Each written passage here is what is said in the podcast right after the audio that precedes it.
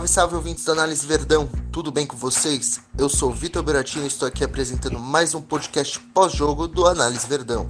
Eu estou aqui com Gabriel Assis. Fala rapaziada, estamos aqui para falar desse, desse jogo de sábado contra o Goiás.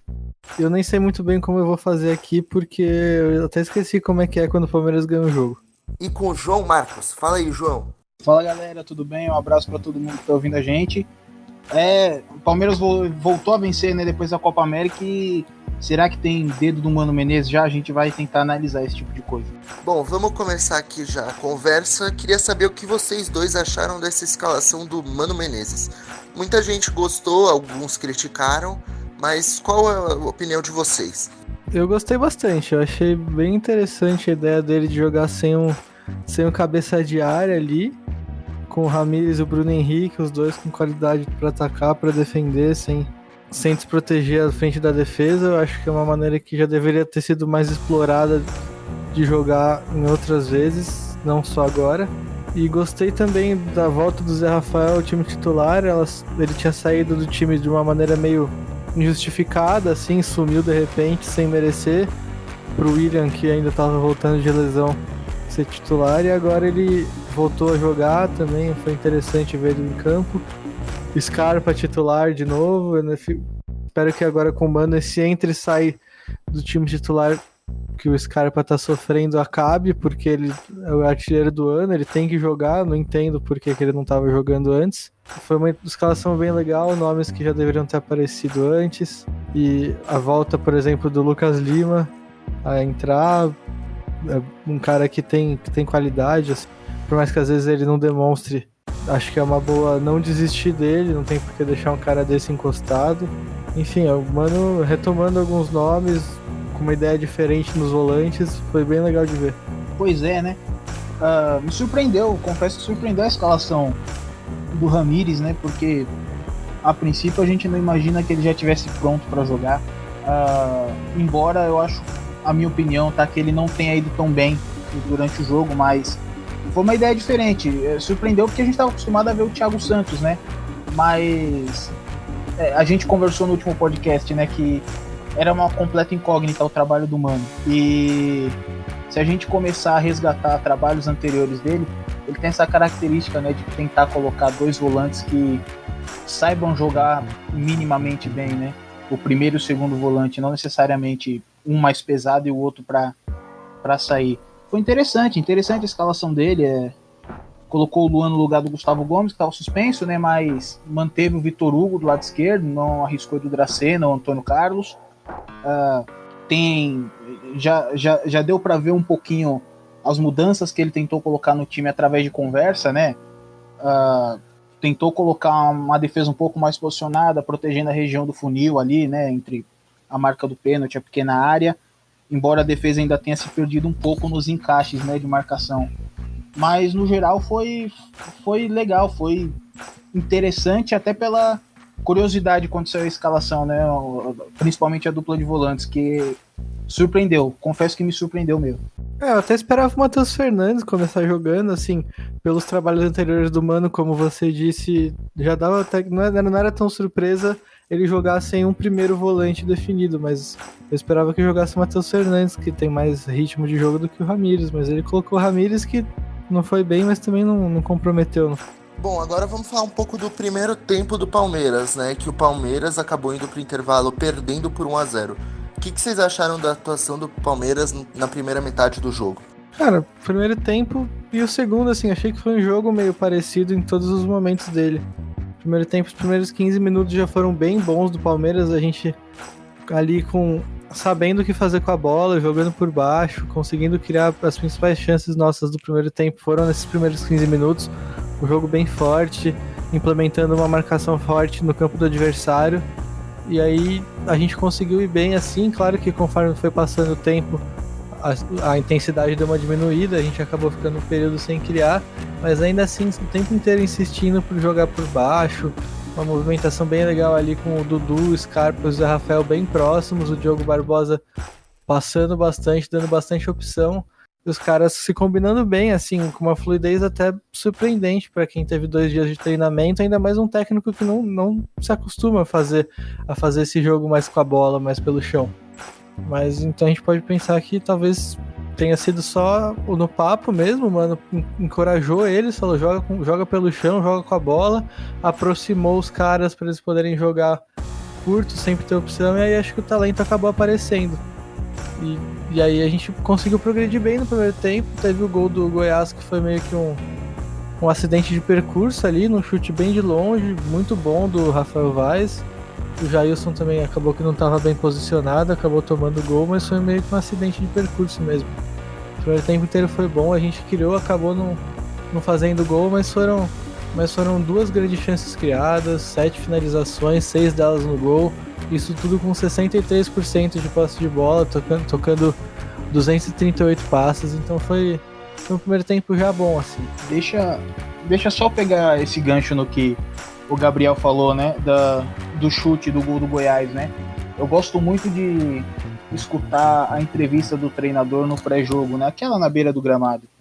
Aí o Mano Menezes disse sobre é, tentar fazer o ajuste que ele acha necessário para o time. Ou seja, ele está tentando já colocar a cara dele dentro do possível, né? No time. Uh, e no final do jogo, o Gustavo Scarpa também falou uma coisa interessante, que era uh, a maneira que o Palmeiras se propôs a jogar hoje, o Goiás só acharia um gol finalizando de longe, que é um pouco já da característica do que o Mano tenta colocar nas defesas dele, né? A, a marcação por zona e principalmente na linha de quatro, protegendo a entrada da área. E a, a formação de meio campo que ele coloca, independente se tem quatro, cinco jogadores, tem dois volantes ou volante, sempre pressionando bola, né? Para não deixar a finalização de longe ou para não deixar uma bola enfiada. E aí foi o que aconteceu. O Ramires demorou para pressionar a bola e o Rafael Vaz chutou, acertou um chutaço, né? Que é, é, é, é, difícil imaginar que ele consiga acertar mais um desse pela dificuldade que foi, né? Mas no geral o, o Palmeiras ele agrediu o Goiás e uma característica interessante que é a marcação. Uh, porque apesar de o Mano tentar posicionar o time na zona, o Palmeiras já marcava individual né, e colocava, colocava muita intensidade sempre. Uh, com o lateral soltando a linha de defesa para poder pressionar o cara na linha do meio campo. Uh, e o Mano aproveitou essa característica que o Palmeiras já tinha do time do Felipão, né? Então deixou desprender, pode colocar, pode pressionar o cara lá na frente, mas os volantes faziam a cobertura do lateral. Então a ideia do Mano já está sendo mesmo que de pouquinho na base da conversa, já colocada, né? De tentar não desestruturar a linha de defesa, mesmo na hora que você vai pressionar o adversário do meio para frente. Isso é interessante de, de enxergar no jogo. Em relação ao segundo tempo que o Palmeiras virou a partida, seis alguns, o Assis aí falou que achou bem parecido ambos os tempos. Por quê? Porque a ideia, a ideia ali de jogo continua a mesma, até algumas estatísticas continuaram a mesma. Claro que a gente teve um pouco mais de posse de bola, foi 70% de posse de bola. Foram 281 passes, então 50 passes a mais. Mas a ideia de jogo era a mesma, as movimentações foram parecidas, assim, a gente continuou fazendo quase que tudo igual. Talvez com um pouco mais de incisividade, assim, sendo um pouco mais, mais agressivo, porque precisava do resultado mas o que eu falei continua assim, a ideia continuava ali, a gente continuou criando boas situações, aí, aí era uma coisa meio que natural da bola entrar. E também tem outro lado, com o, além do adversário estar tá na frente, Palmeiras, um time que estava trocando a bola com, com a qualidade mesmo o Palmeiras estava trocando e e por tanto tempo acaba cansando o adversário que fica só correndo atrás e aí é normal que chegue no segundo tempo e os caras não tivessem a mesma imposição não conseguissem defender do mesmo jeito e aí a gente tivesse mais posse de bola e os gols saíssem também. E aí foi isso, assim que a gente conseguiu criar mesmo. E a diferença principal, talvez, do primeiro pro segundo tempo tenha sido que as substituições, quando saiu o Zé Rafael para entrar o William, ele ficou revezando ali. Às vezes era o Scarpa aberto, o William por dentro, fazendo dupla de ataque com o Luiz Adriano e depois com o Borja. E, depois, e às vezes o William aberto e o Scarpa vindo um pouco mais por dentro mudou um pouco essa movimentação, mudou também que o Dudu ficou muito aberto na direita, antes ele estava mais pelo centro.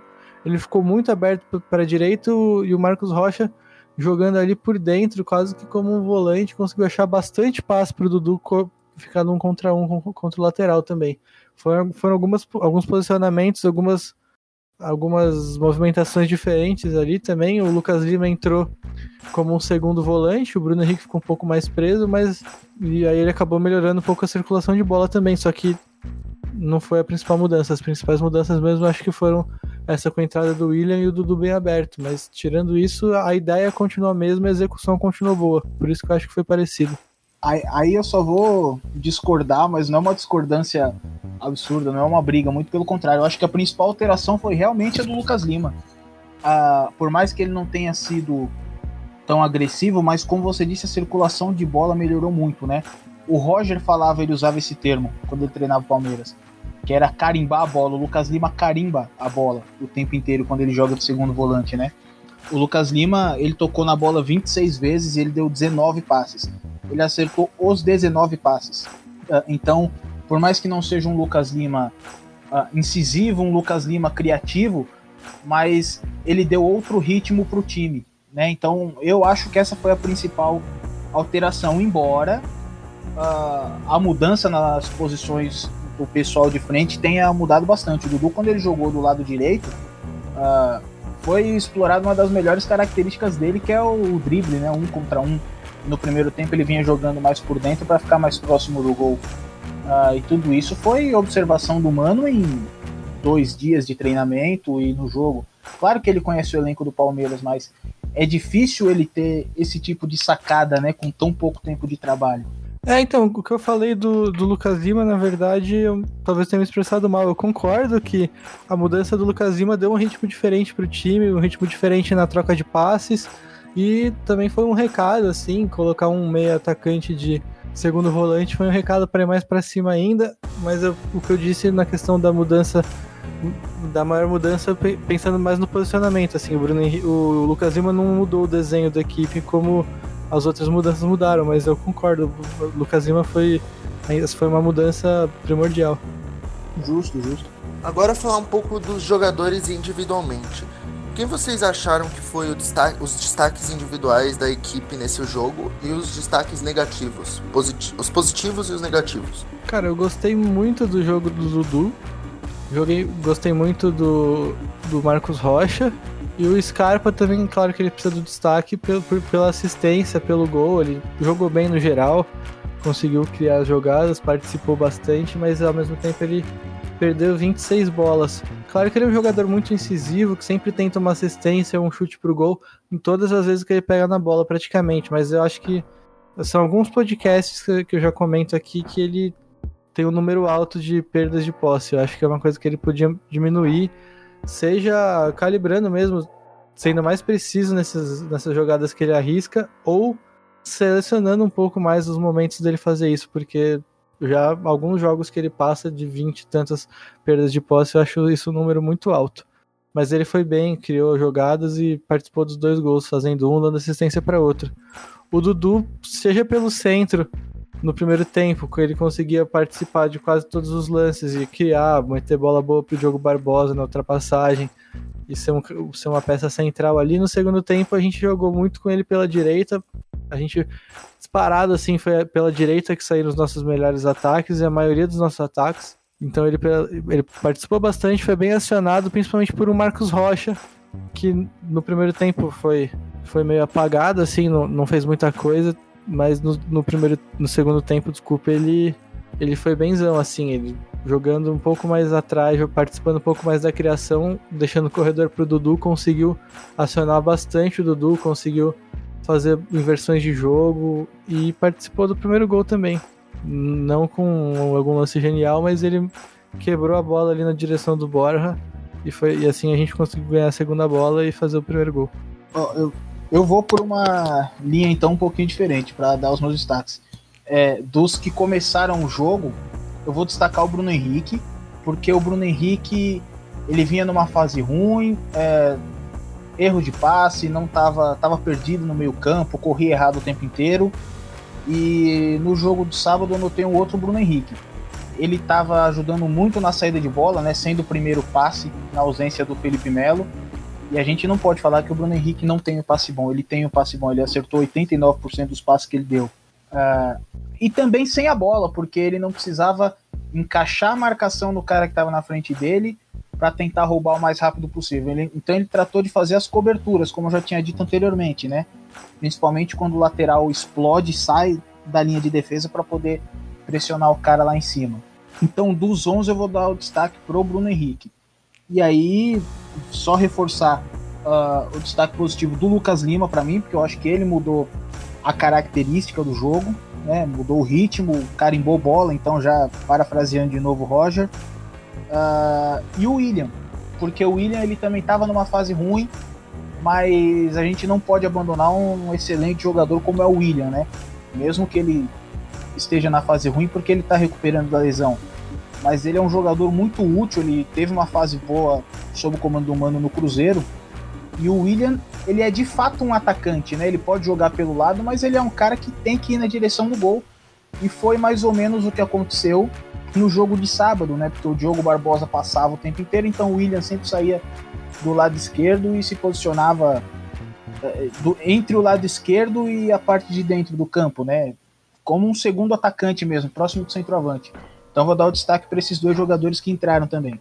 E os destaques negativos? Eu não vi ninguém jogando realmente mal, assim. O Ramires ele deu para assim, deu, acho que deu para sentir que ele pode acrescentar bastante coisa boa no time, acrescentar uma qualidade no passe, uma chegada maior na área, por exemplo, mas mas ele ainda lento, um pouco lento tanto para passar a bola como para para recompor, deixando alguns espaços, sendo facilmente superado em alguns lances. Então acho que o Ramires fica um destaque não negativo assim, não, não esteve no nível dos outros, mas é, um, mas é uma dificuldade totalmente compreensível pelo tempo de inatividade. E de resto, assim, eu, eu gostei dos jogadores, não vi ninguém jogando realmente mal. O Diogo Barbosa foi bem também. O Jailson também acho um pouco injusto a gente dar ele como destaque negativo, porque apesar de eu, de eu, achar que ele tenha se posicionado mal no gol, ele depois no, nos acréscimos do segundo tempo fez uma defesaça numa falta. Também vem sem ritmo, é, é acho meio injusto a gente ficar criticando muito, mas eu não vi nenhum grande destaque de, negativo. Então, então vamos fechar isso aí, vamos no Ramires também, mas nesse mesmo modelo que você falou, também não acho que, que tenha sido uh, um desastre a atuação do Ramires, longe disso, é porque ele destoou um pouco, estava um pouquinho abaixo dos outros jogadores, mas a gente sabe que ele vai acrescentar muito. É, e aí só para reforçar, né, a questão da bola pressionada no gol, né, que o jogador que devia pressionar a bola era o Ramires e só por isso que o chute aconteceu. Uh, então, eu concordo com você, acho que não é, é injusto até colocar na conta do Jailson a questão do gol. Certo. E aí, vocês acham que como vai ser o jogo contra o Fluminense nessa terça-feira, jogo atrasado? Cara, o Fluminense pode ter mudado de treinador, mas ainda tem muita coisa do Diniz no time, porque é muito recente a mudança. Então, e se, se você pegar os jogos, assim, eles ainda sofrem.